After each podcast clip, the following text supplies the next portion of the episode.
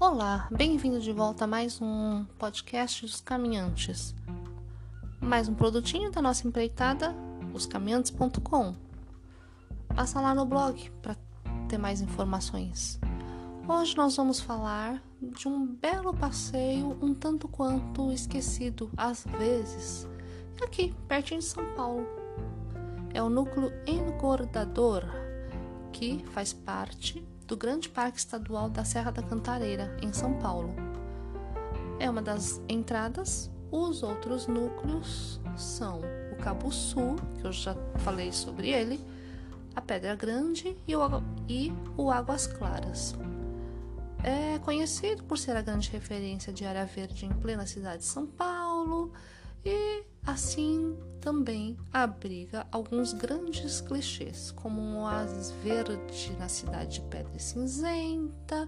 Quase ninguém imagina encontrar tanto verde em São Paulo, blá blá blá blá blá blá. Afora esses clichês odiosos, todos reunidos aqui juntos, sim, tudo isso é verdade. E quando a gente precisa sentir e ver um pouquinho de verde, é uma ótima pedida. A gente voltou ao parque depois de quase 15 anos, nossa, e foi uma boa surpresa. A parte ainda das piadinhas prontas do nome do núcleo, que recebe esse nome de engordadouro porque existia no final do século 17 e 18 uma fazenda onde era realizada a engorda do gado que vinha do interior para ser comercializado na capital paulista. Outra versão vem do fato da concentração de rios e riachos da região que ergo... desculpem, que ergo... engordavam o rio e que leva o nome do núcleo. Tem duas trilhas, é a da Cachoeira e a trilha do Macuco. Tem alguns outros atrativos também que eu vou dar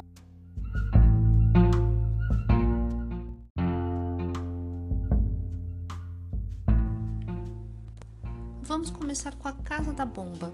É um museu que conta a história do sistema de abastecimento de água de São Paulo. Em 1896 foi iniciada a construção que abrigou a caldeira alemã e uma bomba movida a vapor tudo foi transportado em carro de boi desde a estação de trem da Cantareira. A obra só foi concluída em 1903, sendo inaugurada em 1904 é, pela então empresa responsável, a RAE, Repartição de Água e Esgoto. A Casa de Bomba hoje é tombada pelo CONDEFAT, que é o Conselho de Defesa do Patrimônio Histórico, Arqueológico, Artístico e Turístico de São Paulo.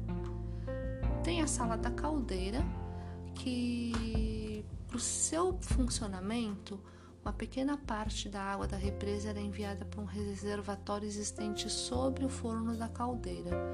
O funcionamento da casa da caldeira foi até 1949 e teve uma grande explosão. Ainda podem ser observadas rachaduras na parte do forno e em suas paredes laterais. Tem algumas é, curiosidades sobre o que era utilizado de carvão e de madeira, né? É uma curiosidade também que os funcionários trabalhavam com chinelos de madeira para não queimarem os pés no chão quente da casa da bomba. E também era muito comum que os mesmos funcionários sofressem de reumatismo e tuberculose devido ao constante choque térmico é, sofrido ao entrar na casa da bomba e na saída para área arborizada e fria. Tem a sala da bomba a vapor, é, seu funcionamento é semelhante ao de um trem a vapor e tá tudo lá, gente. Então, esses maquinários, é, essas salas, é tudo lá. É muito legal para quem gosta dessa parte histórica também. É, para estar tá conhecendo. Não sei se vocês sabem, a gente é um pouco viciado nessas coisas, né, históricas e vocês sabem disso, arqueológicas, né, considerando Júlia. Então, pra gente é um passeio bem cultural também e une as duas coisas: trilha verde, caminhada e história. Então, é, é bem legal. Tem uma bombadilha também que tá lá para você dar uma olhadinha. Uh, no centro de visitantes é, é uma casinha em madeira bem bonitinha, bem, bem feitinha. É uma área onde você pode visualizar a maquete de toda a Serra da Cantareira, com todos os núcleos disponíveis para visitação. A gente não gosta muito, né? Mas faz parte. Tem alguns animais empalhados, mostrando a biodiversidade da Mata Atlântica. Vamos às trilhas. Tem a trilha da Cachoeira, tem 3 quilômetros e é circular. Daquelas que começa num ponto e termina no outro, né? Com pouca diferença de altimetria, é uma caminhada considerada de nível médio, mas ela é tranquilinha. As subidas não são tão puxadas, né? E as descidas também não são igualmente tão íngremes. E tem a própria diversidade da trilha que é bacana. Primeiro a gente encontra a Cachoeira do Tombo, mais ou menos no meio da trilha, que forma um, pequeno, um poço pequenininho que é suficiente para dar refrescada caminhadinha. Tem o que? Uns 5 ou 7 metros de queda. Aí você sai da cachoeira, volta subindo pela trilha. Aí você vai encontrar lá no ponto mais alto da trilha um tanque de captação. E a plaquinha fala, informa que no início do século XIX é, começava a surgir um grande, uma grande metrópole na cidade de São Paulo, né? sendo importante levar água para todas as regiões. E a Serra da Cantareira foi considerada para o primeiro sistema de abastecimento, devido à localização em zonas pouco povoadas, cobertas de mata virgem e Daí foram é, construídos esses tanques de captação de água da chuva e de nascentes que mandavam água até um ponto da cidade. Bacana, né? Aí você continua caminhando pela trilha arborizada e sombreada e o curso d'água vai acompanhando a gente um bom trajeto do lado direito da trilha. Mais embaixo a gente encontra outra pequena cachoeira, que é a Cachoeira do Véu, menor que a primeira, com a, uma quedinha d'água mais fininha, mais estreita e o pocinho pequeno também. Mas assim, para quem quiser, ainda vale uma refrescada na, na mini cachoeira. Aí você termina a trilha, você chega logo na, na área de piquenique. Na verdade, ela tem duas áreas de piquenique, uma maior, mais, mais perto da casa da bomba, bem mais perto da sede, e tem uma outra mais para cima né?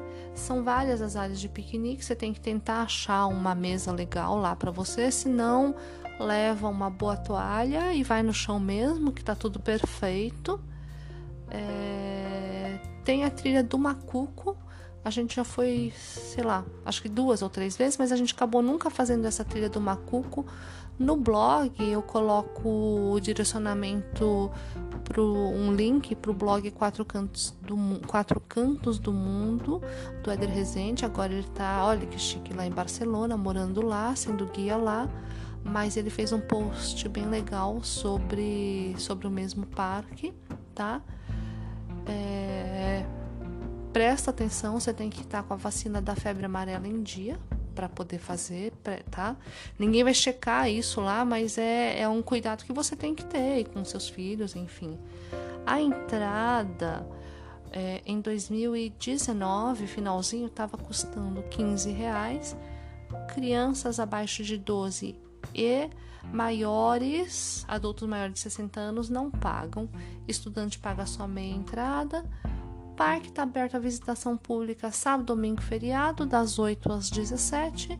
Como todo parque estadual, não sei se vocês sabem, quando estiver chovendo, não abre, tá? Eu coloco no blog também alguma é, indicação de como chegar lá mais fácil, tá bom?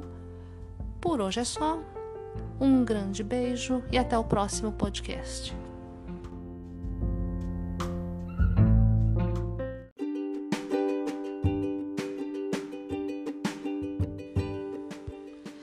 Este é mais um produto de Os Caminhantes, blog de viagens no ar desde 2010, com foco nas viagens na natureza e um dos primeiros blogs voltados ao ecoturismo com crianças.